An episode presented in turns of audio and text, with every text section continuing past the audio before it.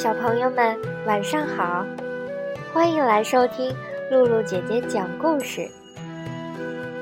昨天我们把《狮子王》的故事讲完了，露露姐姐收到了默默小朋友的留言。小朋友们，大家好，我叫默默，我非常喜欢露露姐姐讲故事，希望小朋友们也喜欢。如果小朋友们也有想和露露姐姐说的话，可以让爸爸妈妈把录制好的一段一分钟以内的音频发送到露露姐姐的邮箱里，让更多的小朋友听到你的声音。具体要求可以查看本期节目中的文字内容。前些天，苏苏小朋友留言说。想听司马光砸缸的故事。苏苏是一位非常喜欢看书的小朋友，还给露露姐姐发来了她看书时的照片。今天，露露姐姐就要给小朋友们介绍一位聪明又勇敢的小朋友。他是谁呢？对了，他就是司马光。司马光是我国北宋时期著名的政治家、史学家、散文家，自幼好学。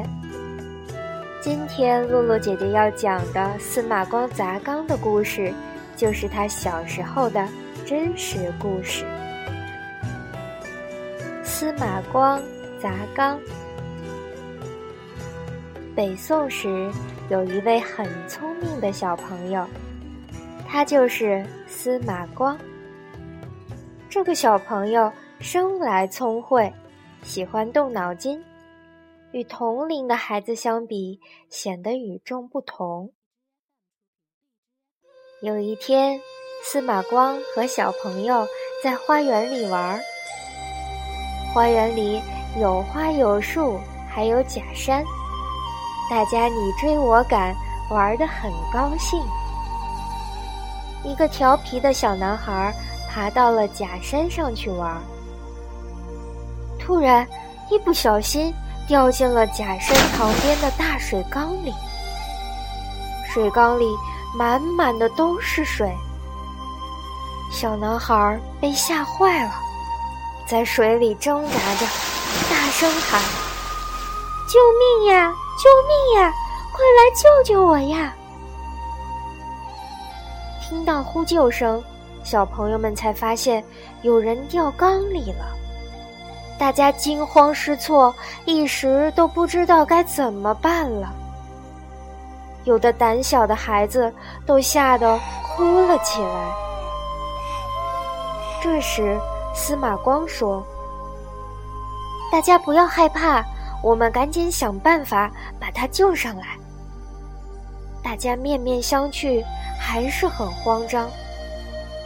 聪明的司马光正在努力的思考着：我们都比水缸矮，又不能把它捞上来。要是能把水缸里的水倒出来就好了。可是我们怎么才能把水倒出来呢？司马光不慌不忙的苦苦思索着。当他看到假山边上一块块的石头时，突然灵光一闪。他高兴地想到：“我可以用石头把水缸砸破呀！”随即他又想到：“万一砸到小伙伴儿怎么办呢？”于是他跑过去捡了一块不大不小的石头，对大家喊道。大家不要着急，我有办法了。他举起石头朝水缸砸去，水缸破了个窟窿，水哗哗的流了出来。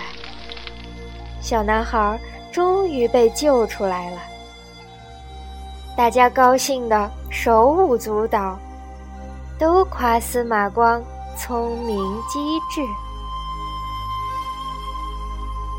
这就是著名的司马光砸缸的故事。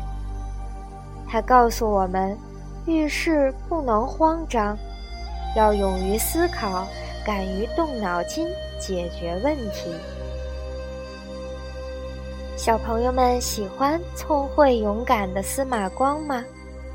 如果喜欢，就快来给露露姐姐留言吧。小朋友们有喜欢的故事，可以让爸爸妈妈编辑好故事的电子版，发到公众号里，或者将绘本拍成照片发到露露姐姐的邮箱里，这样就能很快听到想听的故事啦。如果小朋友们喜欢露露姐姐讲故事，可以让爸爸妈妈关注微信公众号“悠悠鹿鸣露露”，或者下载荔枝 FM，搜索“露露姐姐讲故事”，同步收听。小朋友们，我们明天再见吧。